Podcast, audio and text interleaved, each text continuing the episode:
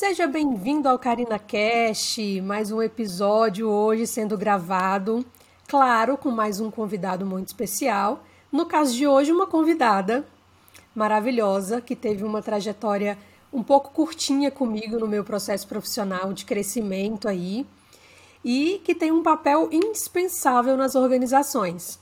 Ela tem 23 anos de experiência com recursos humanos e as nuances que os recursos humanos trazem para o mundo corporativo.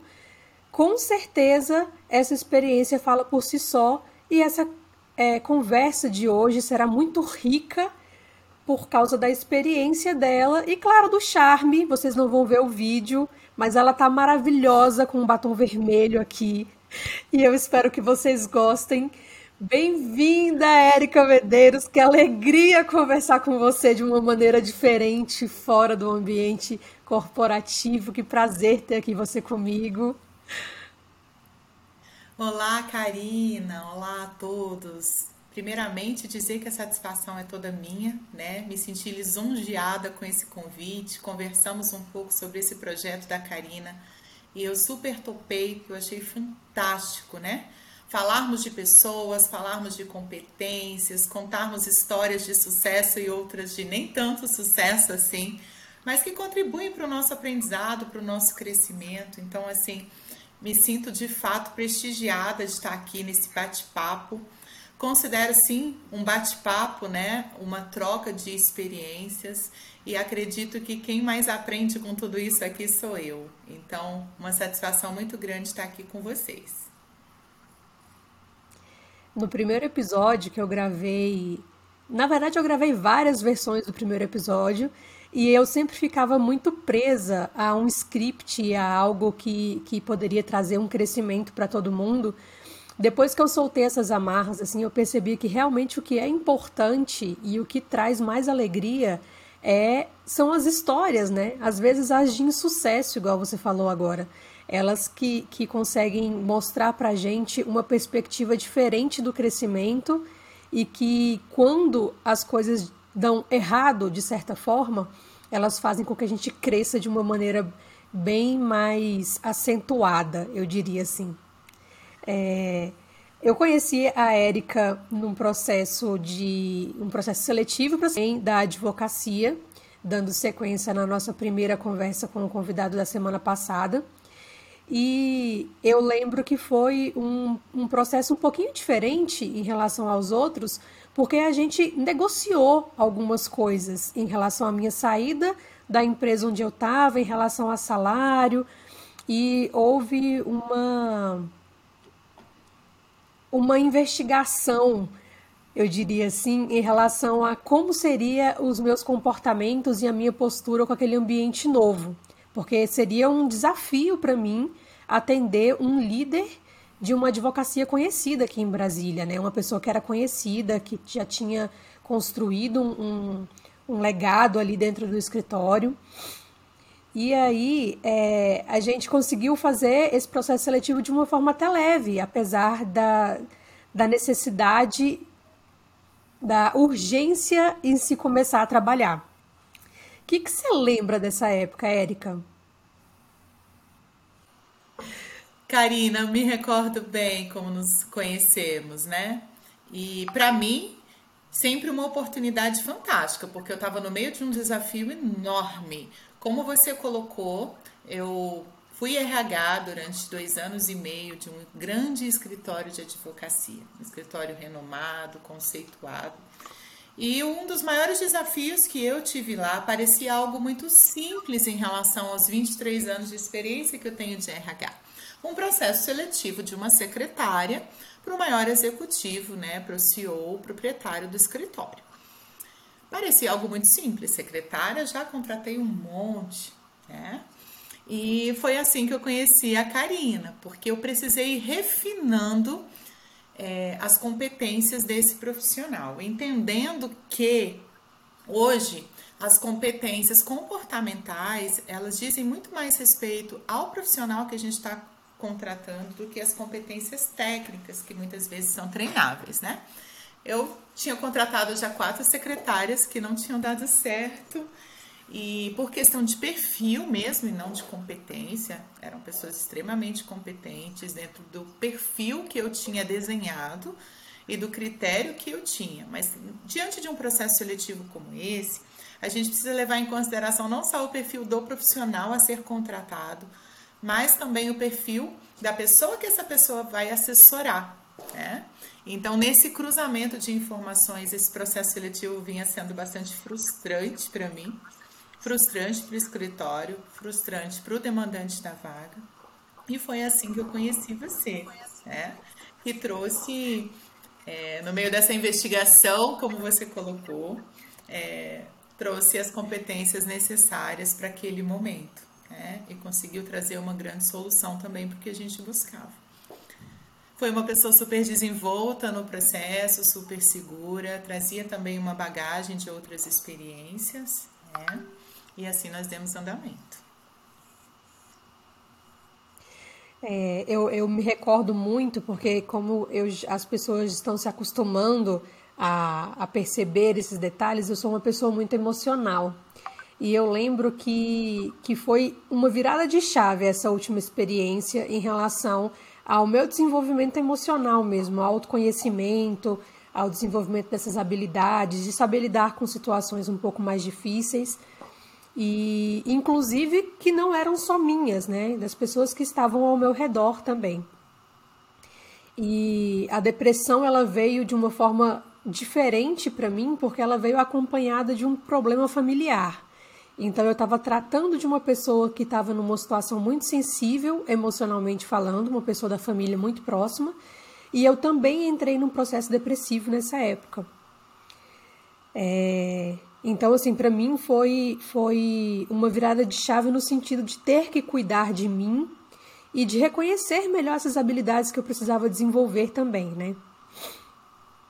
E como você falou, eu acho que assim, dentro do ambiente corporativo, esse desenvolvimento de equipes, né, em relação a, a essas, essas habilidades emocionais, ela acontece de uma forma diferente quando são equipe, equipes mais enxutas ou quando são equipe maior, equipes maiores ou quando são grupos específicos. Como que você entende que seria é, ou a sua experiência com esse treinamento e desenvolvimento de equipes e de indicadores também aplicados para esse grupo da gente de secretárias e de assistentes executivos que trabalham com grandes líderes?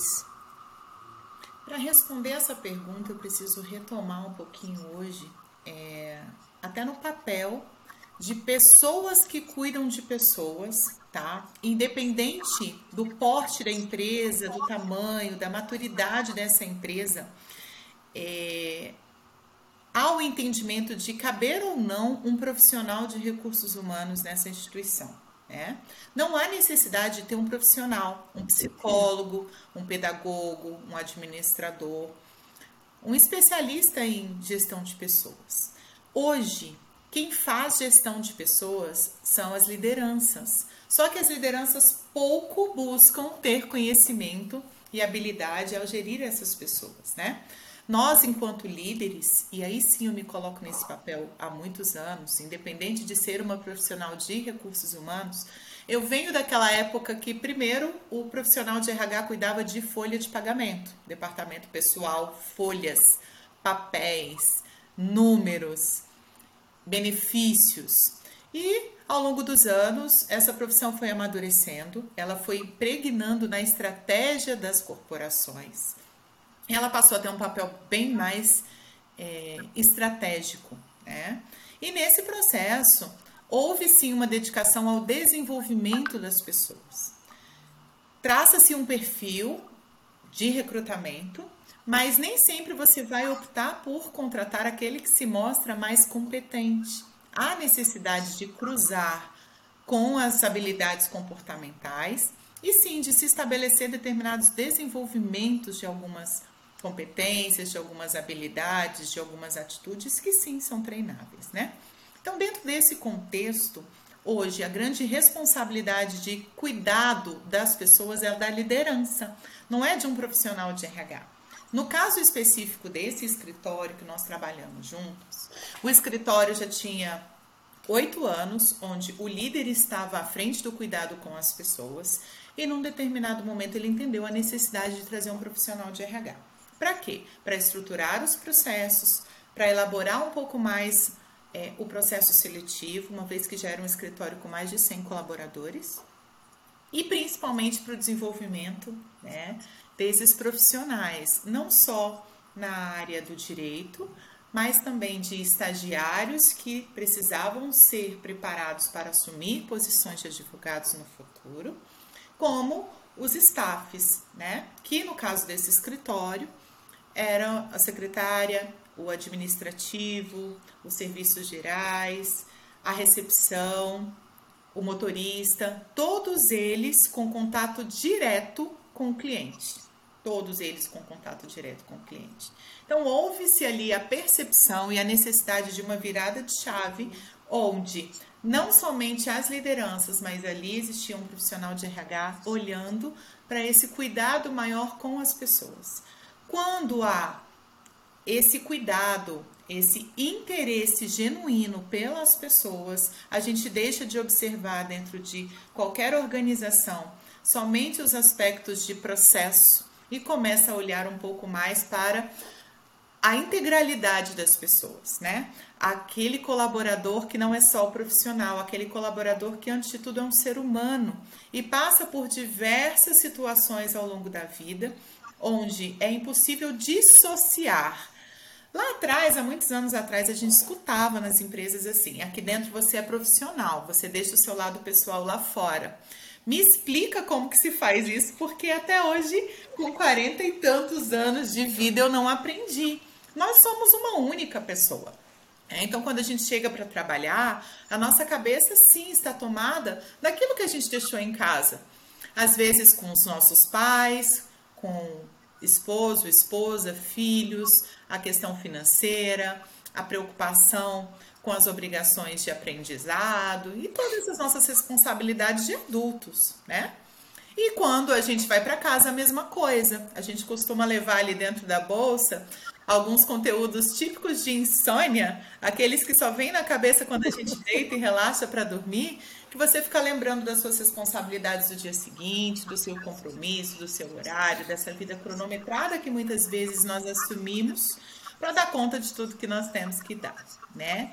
Então, essa questão que você trouxe, assim, de a gente levar um problema de casa para o trabalho, do trabalho para casa, hoje é muito comum. Só que as organizações tentam colocar meio que como um.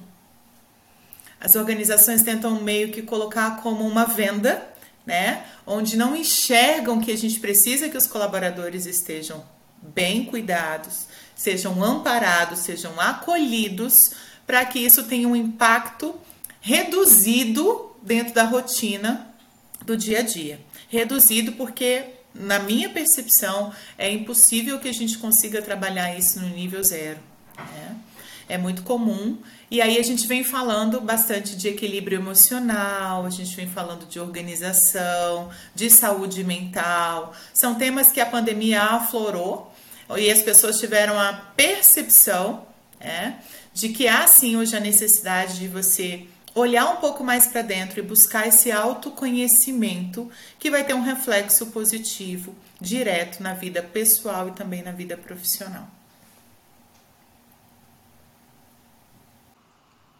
Essa, essa mudança de, de pensamento em relação a, ao cuidado do desenvolvimento, do treinamento das equipes, ser do líder, ela, eu acho que ela vem acontecendo de uma maneira um pouco lenta, assim. Não sei se é percepção minha, mas eu sempre senti de que são poucos líderes que têm essa consciência de que eles precisam cuidar do desenvolvimento das suas equipes. Eles estão sempre atribuindo essa responsabilidade para o RH ou para algum outro setor da empresa, né? E, e, foi exatamente por isso que eu te perguntei, porque em alguns momentos é, isso não fica claro. Eu acho que tanto na cabeça dos liderados, quanto na, na, na, percepção dos recursos humanos quando estão desenvolvendo as atividades rotineiras deles ali e fazendo esse planejamento estratégico de atuação dentro da empresa, né? É, é, como secretária, por vários locais onde eu trabalhei, em várias empresas, era muito confuso essa questão de, res, de responsabilidade da liderança em relação ao desenvolvimento e as atribuições da secretária e também essa essa avaliação de como está sendo o desenvolvimento dela dentro da empresa, de como estão sendo as entregas, de como isso pode se tornar mensurável. É, na conversa com o João, eu até perguntei para ele como seria uma maneira de, de medir essas entregas, já que grande parte das atividades que uma secretária faz ela foge um pouquinho do, do escopo técnico das atividades administrativas e ela passa um pouquinho por, é, por um cuidado que às vezes não tem como ser medido. Por exemplo, onde uma informação importante chega para a secretária e o líder está em uma situação onde ele não consegue é, ser comunicado do que aconteceu no, no âmbito é, é, jurídico, acontece muito dele estar, tá, por exemplo, em um em uma audiência ou algo assim, e a gente acaba recebendo a informação e não tem a quem recorrer para poder transmitir aquela informação, não tem como acessar o executivo de forma rápida. E aí, é, esse treinamento, esse preparo, até mesmo passando pela questão da segurança, né, da confiança entre o líder e a secretária, ele é uma coisa um pouco difícil de ser treinado se não for diretamente por esse líder, né? É, existe uma forma de medir ou de fortalecer esse vínculo entre líder e secretária para que seja medido é, a maneira de atuação dela, as respostas a esses, a esses essas questões mais sensíveis e que não são tão é, técnicas, tão administrativas de serem resolvidas? Ficou clara a minha pergunta? Ficou claro sim. Mas me remete bastante a uma questão de construção, tá? Falando especificamente dentro de um contexto de secretária executivo, principalmente no âmbito é, de um escritório de advocacia, mas isso se dá em outras relações também. Acredito que até no funcionalismo público, a questão da magistratura, é, a gente olha para uma relação que é construída. Né? A secretária ela é preparada para lidar com todo tipo de informação a partir das questões técnicas, né, do português, da redação, da comunicação, da organização e do planejamento. E hoje, muito mais aprofundando em relação a isso, da iniciativa, da segurança, da confiança e do improviso. E quando se coloca tudo isso numa mesma cesta, você olha que há necessidade de se lapidar a partir de uma necessidade que é muito pessoal. O que que o executivo quer? Como ele se sente melhor atendido? E a partir de quê? Porque você pode ser uma secretária extremamente competente, mas a partir das suas entregas, você não consegue transparecer e gerar um elo de confiança a quem você atende. Né? O primeiro sinal em decorrência disso é ao contrário, não é aquilo que a secretária faz para o atendimento, mas é como o executivo se percebe atendido para abrir o espaço para a construção dessa relação de confiança. E eu acredito, enquanto profissional de RH, que já presenciei essa situação em diversos contextos, em diversos panoramas, em diversos segmentos de atuação, com equipe grande, com equipe pequena, com uma secretária, com uma equipe de secretária, que torna o processo até um pouco mais complexo, porque uma tem uma informação, a outra tem uma outra informação, e trabalhar em equipe nesse aspecto é uma complexidade, é, aumenta a complexidade da questão. Mas olhando para isso, eu acredito que é muito mais uma, um retorno que se tem para uma relação que é construída. Combinados sempre funcionam. Então, sentar com o seu executivo e checar como ele quer ser atendido, como ele prefere ser acessado, como que ele funciona melhor, como ele quer ter os retornos, em que momento ele quer participar da decisão, qual é a autonomia que ele dá para essa assessoria, é muito importante combinar. Mas a gente sabe que no dia a dia as coisas não funcionam desse jeito. E os improvisos e a necessidade de ajuste se dá de uma forma muito maior do que aquilo que é planejado. E a gente conhece isso na rotina do secretariado. É? Onde se faz a necessidade do reforço dessa segurança, dessa confiança de uma relação que é construída com a habilidade de comunicação. Porque também não adianta você ter uma relação de confiança instituída até um certo grau de autonomia, mas a comunicação está sendo prejudicada pelo tempo, pela forma, pela transparência, pela urgência. Então, são vários ingredientes que precisam ser trabalhados ao mesmo tempo para se estabelecer essa relação. A entrega de resultados provavelmente só vai conseguir ser medida depois que essa essa relação tiver um pouco mais madura. Né? Então, dá para ter os combinados, tem cheques que podem ser feitos diariamente, semanalmente ou de acordo com a necessidade. Mas eu acho que a grande entrega da assessoria ela só acontece quando há uma boa base de relação de confiança, de intimidade, de afinidade muito bem construída. E é um, uma questão treinável tanto para a secretária como, como para o líder, né? Ele precisa aprender também como é, se comportar para que essa relação ela cresça em, em questão de confiança, de maturidade e de transferência de responsabilidades também. Karina, eu acredito que tudo parte da intencionalidade. Há uma necessidade de querer e quando nós colocamos esse ingrediente extra chamado querer, né, que numa relação de assessoria ela se estabelece muito bem, eu quero e estou aqui para te ajudar.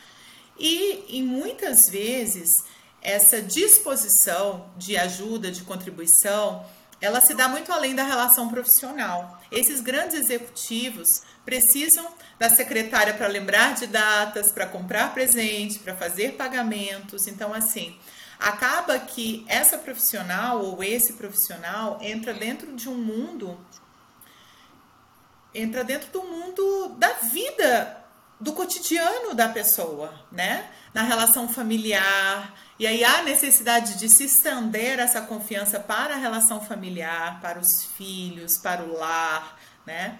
Algumas assessorias se dão inclusive no âmbito residencial. Então, há ali uma necessidade de você é, unificar muitas coisas.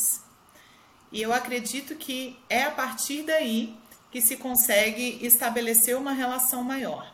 É treinável, mas parte do querer, tanto daquilo que você quer oferecer, quanto da pessoa de entender que há necessidade também do desapego, porque esses grandes executivos, em algum momento lá atrás, eles fizeram tudo sozinhos. Então, também ter a confiança e perceber qual é o momento de você confiar isso a um outro profissional para que ele cuide para você da mesma forma que um dia você cuidou, é complicado. Então, a gente fala de delegar, de acompanhar, de entregar mesmo aquela atividade para um outro, não como uma forma de terceirizar, mas como uma forma de assessorar, é como um apoio, né?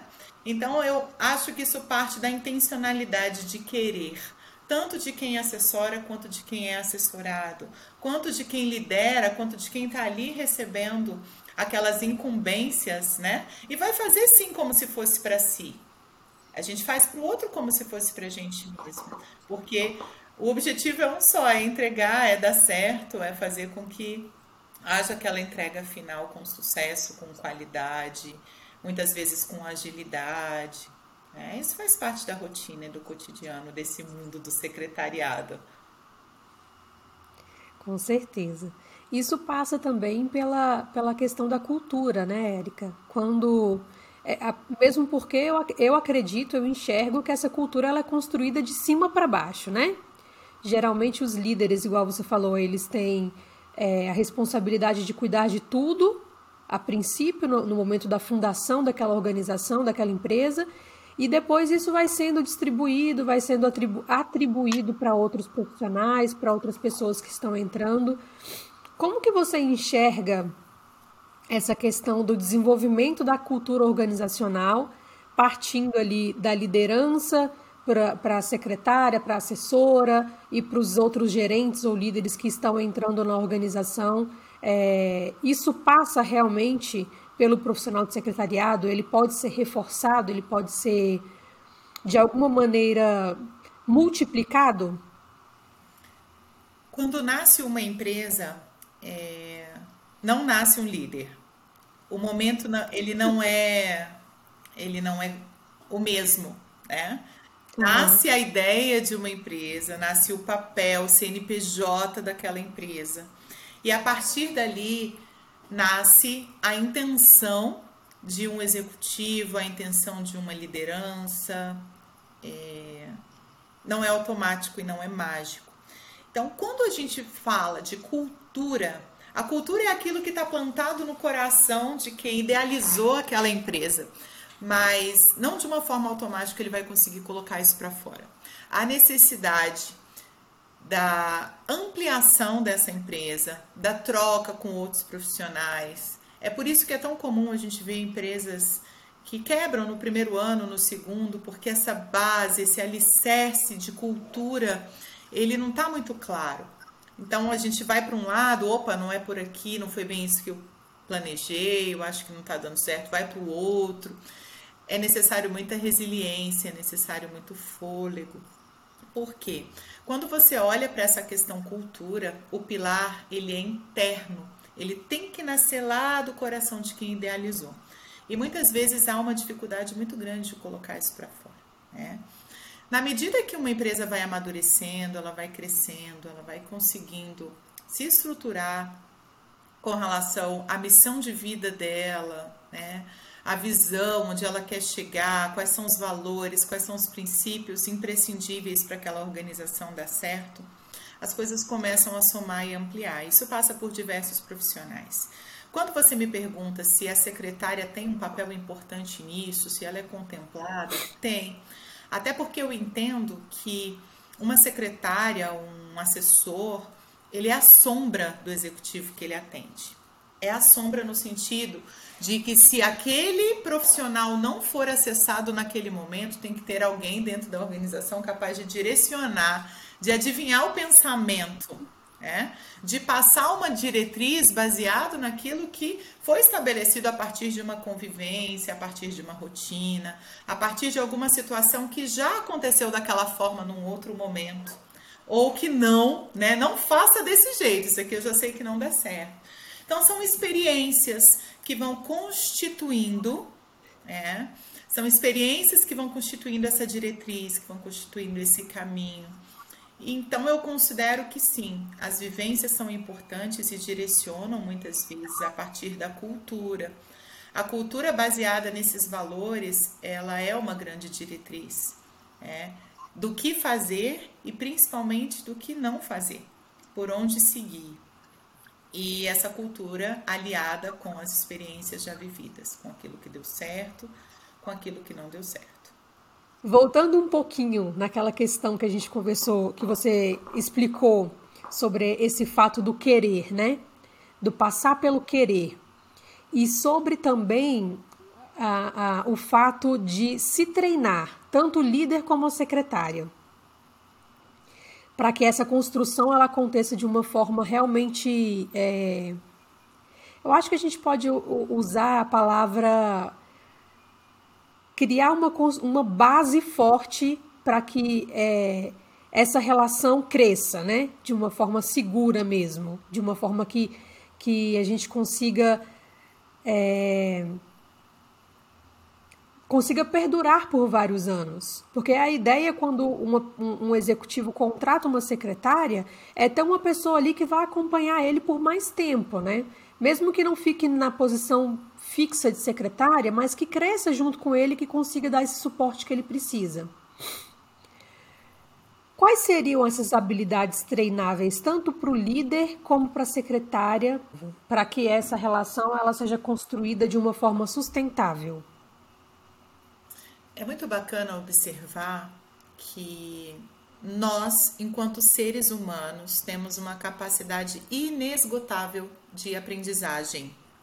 É possível aprender todos os dias. Coitado do ser humano que acha que já é bom o suficiente, que já conhece o suficiente, né? Hoje a gente vem aí dentro de um dinamismo de aprendizagem e as gerações X, Y, Millennium vêm evidenciando cada vez mais a inovação, a tecnologia e a necessidade de a gente se refazer. E a oportunidade hoje de aprender de uma forma muito mais dinâmica. É possível aprender sem custo, a internet traz uma fonte inesgotável de conteúdo, onde quanto mais você busca, mais você encontra. E a tecnologia veio favorecendo bastante isso, né? O nosso desafio hoje não é somente aprender ao longo da vida, nesse contexto de lifelong learning, que muito se fala dentro do desenvolvimento nas organizações. Mas o nosso desafio é justamente perpetuar aquilo que é antigo, aquilo que é arcaico e cruzar com essa necessidade de busca de uma aprendizagem contínua. Então, sim, há competências que nós precisamos trazer em nós e praticar para que elas se potencializem. Junto com isso, a questão do autoconhecimento reforça as nossas habilidades comportamentais. Onde eu vejo um grande desvio hoje, até em relação ao não atingimento de resultados de muitos profissionais dentro de grandes empresas justamente no fato de parar no tempo estacionar e achar que já sabe o suficiente. Ou até mesmo na questão de eu já aprendi isso, é assim que eu sei fazer e é assim que eu vou fazer porque funcionou a minha vida toda desse jeito. Né? Então, o nosso desafio hoje está justamente em moldar aquilo que a gente sabe fazer. A capacidade de repetição ela nos prepara muito mais para fazer aquilo com mais competência, com mais segurança, com mais habilidade, com menor tempo, com mais qualidade. Porém, isso não é mais o suficiente, porque as demandas mudam, é, as exigências estão cada vez maiores e os desafios ampliam dentro de uma organização, como você colocou. Às vezes, isso pode estar dentro de uma responsabilidade da secretária que amanhã abraça uma atividade que era financeira, uma outra atividade que é de pessoas, uma outra atividade que é compras, uma outra atividade que não está necessariamente no escopo de atuação daquele profissional. E é aí que muitos se perdem, e é aí que muitos erram, porque não, isso daqui não é comigo. Comigo você vai até determinado ponto, isso aqui é com uma outra pessoa. Não me cobre isso porque não é minha obrigação, não é minha responsabilidade. E há o entendimento, sim, que esses profissionais mais generalistas hoje têm um espaço maior no mercado, justamente porque se colocam diante dessa disponibilidade de aprendizado e de prestatividade, onde você junta aquilo que você já sabe fazer muito bem e alia isso a algo que te desperta desafio, que te desperta interesse, que te desperta um novo aprendizado.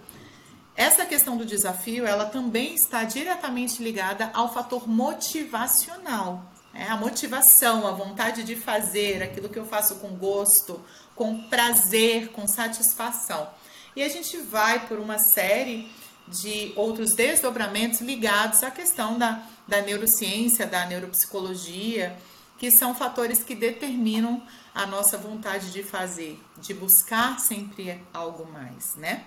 Então, das questões de competência, aquilo que a gente aprende nos cursos, aquilo que a gente aprende na faculdade, que é o nosso amparo e a nossa base técnica.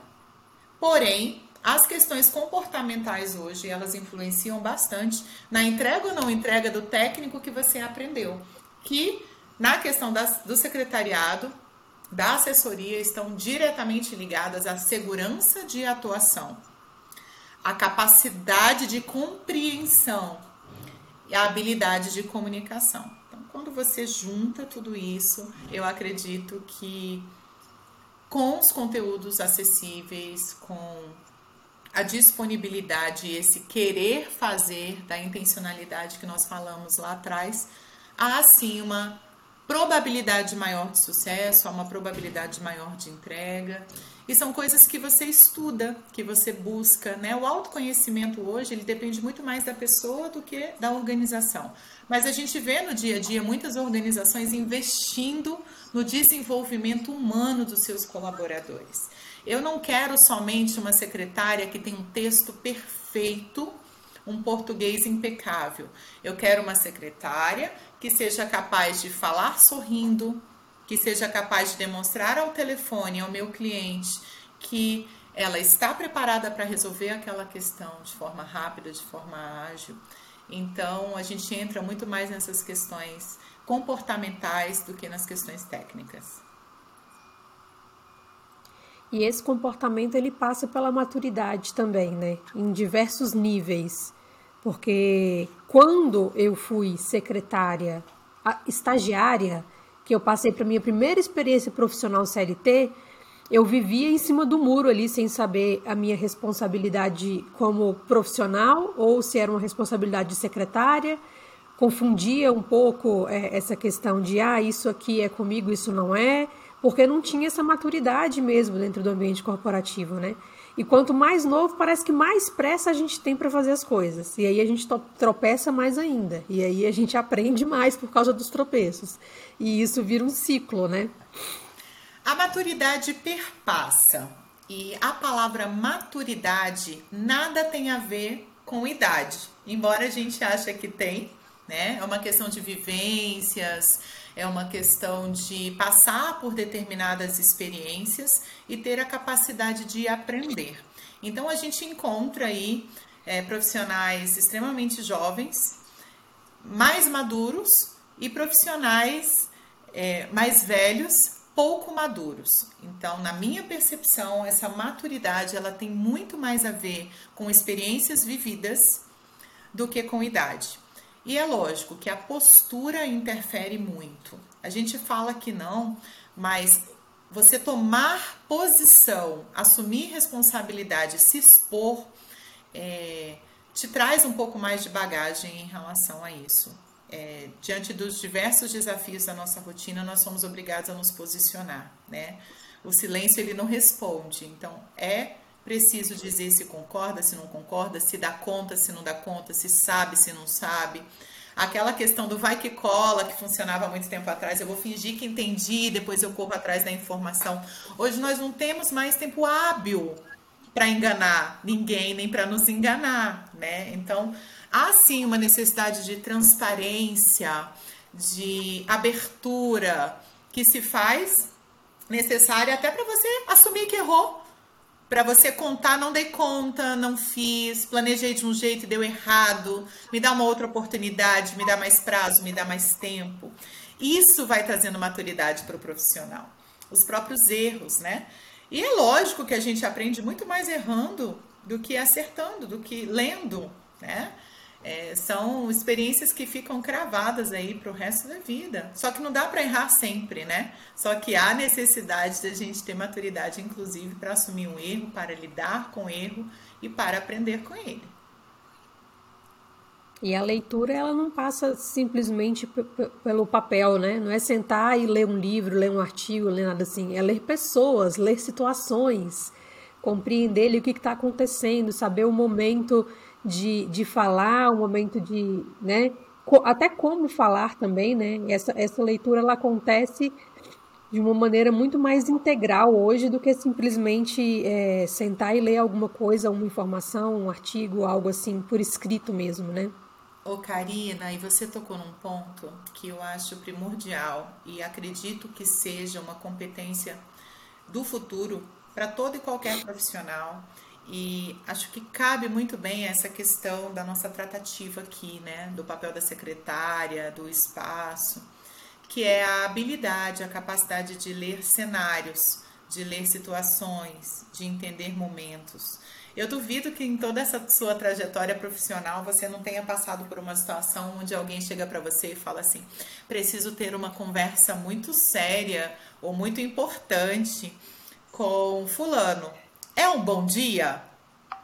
É um bom momento? Né? E às vezes você fala, não fala nada hoje não, que se você falar hoje é não. Se você falar amanhã é sim.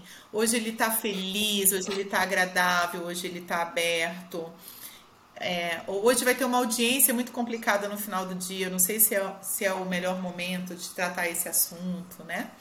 Isso passa pela questão da leitura de cenário, né? Da percepção de ambiente.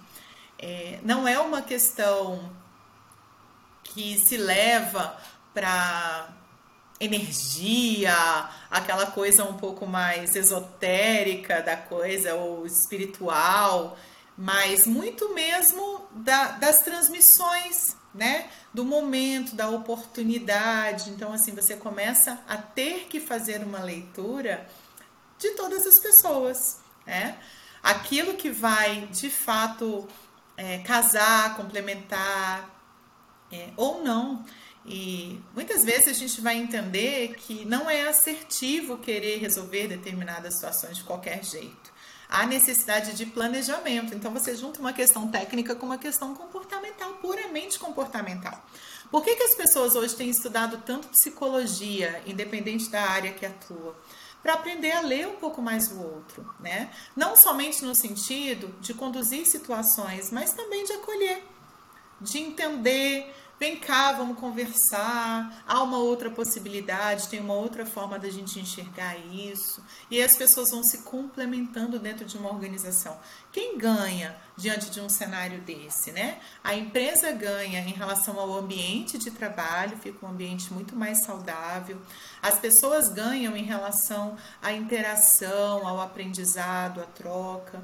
E acaba que no final todo mundo sai ganhando, né?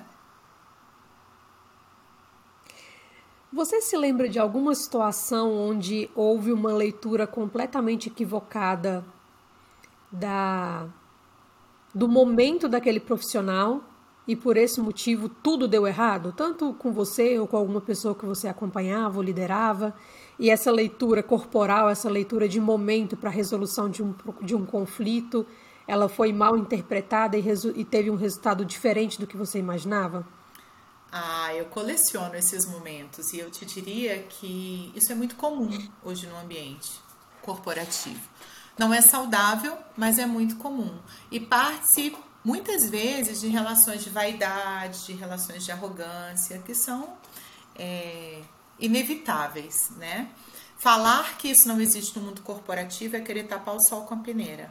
Quanto mais posição você assume, ou quanto mais representatividade tem a empresa que você está, mais comum é você lidar com esse tipo de profissional inserido nesse contexto profissional.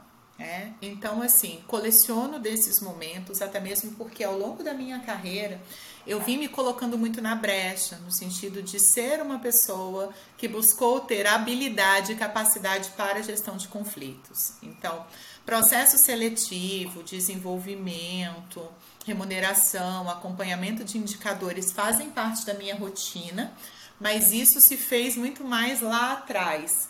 Hoje, depois de 20 anos de profissão, a Érica atua no mercado muito mais no desenvolvimento de comportamentos, principalmente algumas competências mais direcionadas à capacidade de liderança e à gestão de conflitos.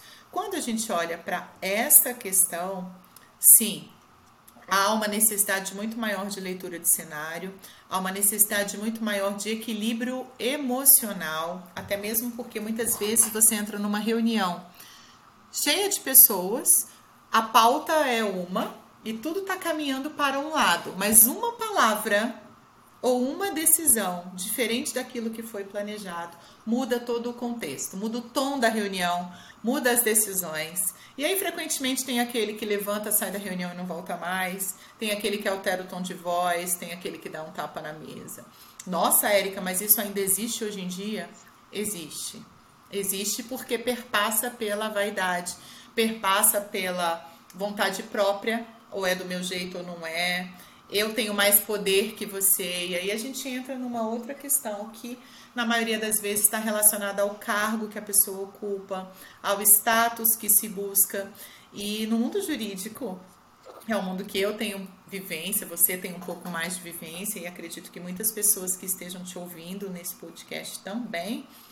Isso é muito mais comum do que a gente imagina, né?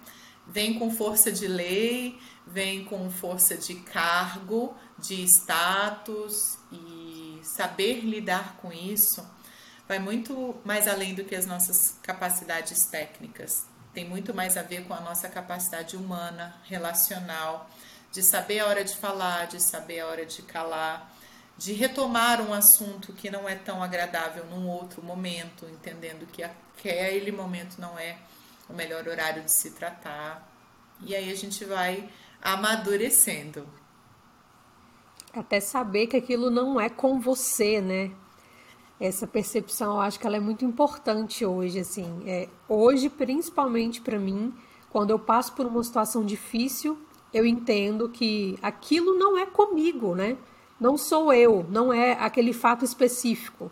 Se trata de um, uma construção do, da outra pessoa, né? Da vivência dela, das experiências dela, da maneira que ela resolve levar a vida, né? E resolver os conflitos. Isso que você colocou é uma questão muito comum, né? É, quando você interage com pessoas no ambiente corporativo, você pessoaliza as relações. Então, é, não falou comigo, não me cumprimentou direito, não olhou nos meus olhos, me entregou um documento e virou as costas, passou direto, fechou a porta na minha cara. Então a gente traz para nós uma responsabilidade que muitas vezes é do ambiente, né? Às vezes aquela pessoa tá passando por um dia difícil, por um dia complicado, acabou de passar por uma situação que você não sabe, não conhece, não entende, não mede o impacto daquilo no dia da pessoa. Então, as relações elas são tratadas e construídas e desenvolvidas ao longo de um dia onde nós desconhecemos todos os fatores. Por isso que muitas vezes no mundo corporativo a gente fala de sobrevivência, né? É um ambiente de selva onde parece que as pessoas estão ali buscando a sobrevivência e não a interação, o trabalho em equipe, a complementaridade. Isso só se dá quando você está atuando numa organização que tem um bom clima, que as pessoas já se conhecem. E por isso eu retomo até a questão que você falou especificamente no caso da secretária, de se estabelecer uma relação que dure, né, que seja sustentável e que perpasse o tempo. Como ela é pautada numa questão de intimidade, de afinidade, de confiança, quanto mais tempo passar, mais resultado positivo em relação a isso a gente vai ter.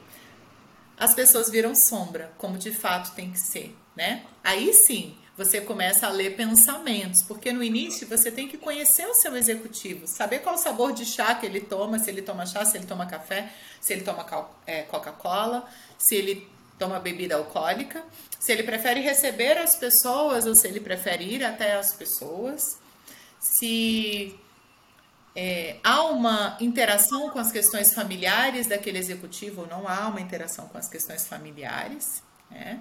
Se ele funciona pelo WhatsApp ou se ele prefere uma ligação. Então, é uma construção que se dá, e quanto mais tempo você caminha com aquela pessoa, vai se estabelecendo uma relação um pouco mais íntima como nós hoje, né? Nós com a nossa família, com os nossos filhos, com o esposo, esposa. Isso transcende aí para o mundo corporativo e a gente entende que quanto mais durar, melhor. Com certeza. Ler primeiro comportamentos e depois pensamentos, né? Não dá para ler pensamentos primeiro. Não dá, mas tem que se desenvolver essa habilidade, né? É, em RH também isso é muito comum. Muitas vezes as pessoas falam: por que, que você escolheu determinado profissional numa entrevista e não outro? É, dá vontade de ter bolinha de cristal. E nós não temos, não temos bolinha de cristal.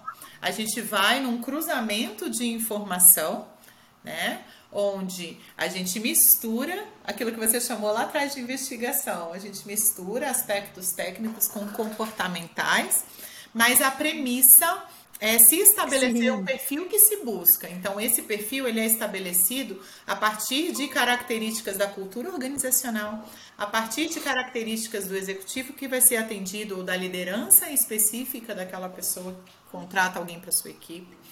E aí você vai cruzando, sim, as informações. E há uma probabilidade de dar mais certo, porque a certeza de que vai dar certo ninguém tem. Né? Eu gosto muito de falar, e para mim foi um dos meus maiores aprendizados nessa minha trajetória de recursos humanos e de gestão de pessoas, que não há candidato bom ou candidato ruim, não há profissional bom, profissional ruim.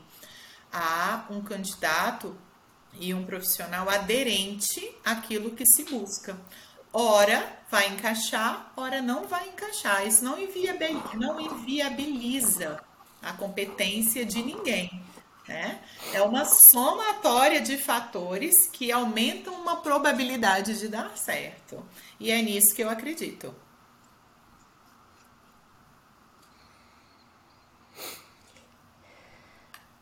Érica, a gente não passou ainda pela parte polêmica da nossa entrevista. A pergunta polêmica do primeiro episódio foi um questionamento que eu escuto sempre as secretárias se queixarem em relação aos líderes diretos, de responderem a algumas situações complicadas, como qualquer pessoa pode ser uma secretária. Qualquer um que eu colocar aí no seu lugar vai conseguir fazer o que você faz. E aí eu quero saber qual que é a sua resposta para essa pergunta. Cuidado, pensa antes de responder. Ai, brincadeiras à parte. Bom, você disse para eu pensar bem e eu prefiro responder.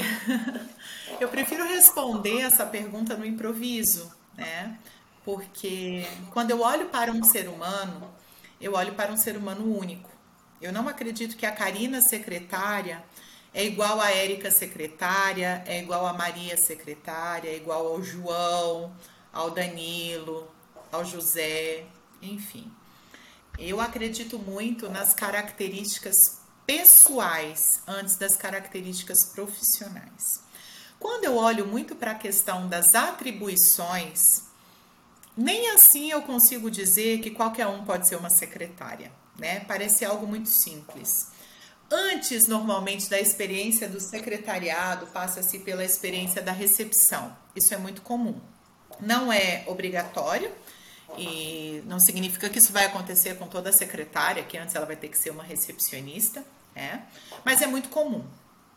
Antes mesmo, quando você olha para atribuições de secretariado um pouco mais básicas, atender telefone, anotar recado, é, montar agenda, é, confirmar compromissos, eu não acredito que qualquer um possa fazer.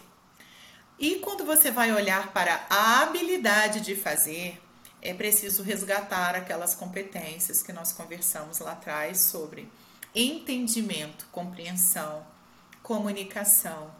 E depois, no nível de amadurecimento, para postura, segurança, conhecimento, capacidade de síntese, capacidade de improviso, né? é, o relato, o resumo, até a entrega propriamente dita. Então, eu não acredito que qualquer profissional possa fazer isso. Há muito mais complexidade no universo do secretariado do que se imagina. E ele passa aí por uma necessidade de conhecimento de todo e qualquer assunto. Um assunto político, um assunto de, de vestimenta, né? A própria forma com que a secretária se veste diz muito até sobre o executivo que ela atende. Há aí todo um mix de histórico de assédio com secretárias. É um assunto delicado, não vamos entrar nessa seara, podemos nem entrar nessa seara, mas é algo de conhecimento público, né? E hoje a forma com que uma secretária fala, a forma com que a secretária se veste, diz muito mais sobre o executivo que ela atende do que sobre a, a cultura daquela empresa ou a personalidade dela, inclusive, né? Há necessidade de a gente se vestir de forma diferente? Há necessidade de se vestir de forma diferente. Ah, hoje eu atuo num, num escritório onde o dress code é liberado, todo mundo vem de jeans, de sapatilha, mas a secretária tá ali de meia calça e salto alto. Por quê? Né?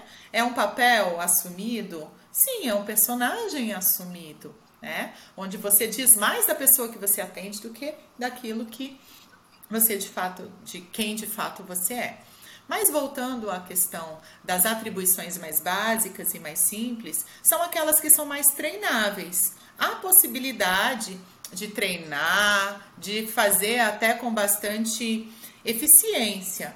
Porém, o tom da voz, o sorriso na ligação, é, a sobrancelha mais fechada na hora de se impor ou de falar um não. Isso tudo são questões que vão, vão sendo desenvolvidas, vão sendo treinadas, são aprendidas, porém vão incorporando esse personagem ou essa personagem, né? De forma a compor aquele perfil profissional. Então, eu acredito que, assim como as minhas atividades, né, eu tenho sim uma habilidade de leitura de pessoas e de cenário que eu fui aprendendo ao longo do tempo, com cursos e com prática. Mas se eu colocar a Karina para entrevistar um profissional e falar assim, tá aqui o seu script de perguntas. Você vai começar com perguntas pessoais, aí vem da formação acadêmica, aí vem para a trajetória profissional e foca ali no motivo pelo qual a pessoa saiu, tá? E não esquece de perguntar sobre expectativas. Você vai fazer tanto quanto eu. Mas a bagagem que se traz por trás, né? Ela está literalmente e diretamente ligada a essa leitura a essa capacidade, que é o cruzamento de todas essas competências que a gente vem conversando.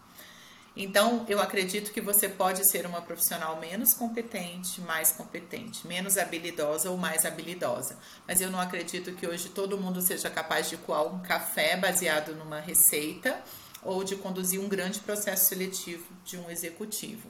Eu acredito que tem espaço para cada profissional no mercado e que a gente tem que buscar ser bom, buscando o nosso desenvolvimento, a aprendizagem diária e se especializando naquilo que a gente se propõe a fazer. E a mensagem final, qual seria? Que dica que você deixa? Qual mensagem que você deixa para quem ouviu esse podcast até aqui? Com certeza eu vou querer gravar mais um com você, né? Porque a gente não vai conseguir falar sobre tudo que a gente quer aqui hoje. Nosso tempo é muito curto e limitado. Mas e aí? Qual mensagem você quer deixar para quem ouviu esse podcast até o final? A mensagem que eu quero deixar é para mim, para você, para todos que tiveram a oportunidade né, e nos deram o privilégio de acompanhar esse podcast até o final, é de que a gente não se canse de aprender, que a gente busque aprender algo novo todos os dias. As informações estão batendo a nossa porta. Tudo depende de um espaçozinho que a gente separa dentro do nosso HD interno, né, dentro do nosso coração, para que a gente transforme isso em bagagem de vida, em experiência vivida, é, em maturidade, independente da idade, para que a gente possa colocar isso a serviço das pessoas e acolher o retorno que esses aprendizados nos trazem. Não se conforme em ser mais um. Seja lá qual foi a sua escolha, qual que é a sua profissão, qual que é o seu currículo, quantos anos você tem de estrada, você tem que encontrar o seu propósito e buscar o seu diferencial. Eu posso ser uma secretária tanto quanto a Karina e termos trabalhado juntos lá em determinado escritório. Mas qual que é o diferencial da Karina e qual é o meu? Qual que é a sua marca registrada. Né? Então busque o seu porquê, busque o seu propósito e se capacite todos os dias para ser um profissional melhor, para ser uma pessoa melhor, independente das suas escolhas. É possível mudar o rumo dessa trajetória, Érica? É possível aprender uma profissão nova a qualquer tempo, uma habilidade nova a qualquer tempo. Ah, mas eu já estou há tantos anos nessa carreira e eu agora gostaria de ser um outro profissional, de dar um novo rumo para minha trajetória profissional. Eu consigo, consegue a qualquer tempo e a qualquer hora, desde que você tome a decisão de ser um profissional bom naquilo que você faz, de se desenvolver continuamente, de aprender com os melhores, de aprender com situações e pessoas que você gostaria de ser ou que você não gostaria de ser. Então, esse é o meu recado. Né? Confie na sua intuição, confie nos seus instintos, confie principalmente em você e na sua capacidade infinita de aprender. Esse é o recadinho que eu deixo aqui. E no mais, agradecer a oportunidade mais uma vez. Como foi gostoso, o tempo passou, eu nem percebi. Mal deu tempo de tomar um cafezinho, uma água aqui no nosso bate-papo. Cá, você continua sempre muito simpática, uma pessoa muito aberta. E eu gostaria de parabenizar essa sua iniciativa, né, de estar levando esse bate-papo, esse conhecimento, essa troca aí para tantas pessoas e fazer isso de coração tão aberto como você está fazendo. Te desejo sucesso e pode contar comigo para aquilo que você precisar. Ai, obrigada. Eu tô com o coração quentinho depois dessa conversa. Nem precisou de café. e em Brasília tá frio, a gente tá precisando de coisas quentinhas aqui, né? Gente, que mensagem linda. Adorei. Foi maravilhoso. Eu realmente também não vi o tempo passar. Muito bom. E é isso, né? Semana que vem a gente se encontra de novo. Muito obrigada pelo seu tempo, pela sua experiência, pela nossa conversa, Érica. Foi maravilhoso. Espero que essas histórias que, que contamos aqui hoje, essa conversa que a gente teve hoje, possa contribuir com o crescimento de muita gente. Foram minutos valiosos, uma verdadeira aula com você. Eu adorei demais. Muito obrigada. E o Karina Cash volta na semana que vem com mais uma convidada ou convidado. A gente se vê. Um beijo!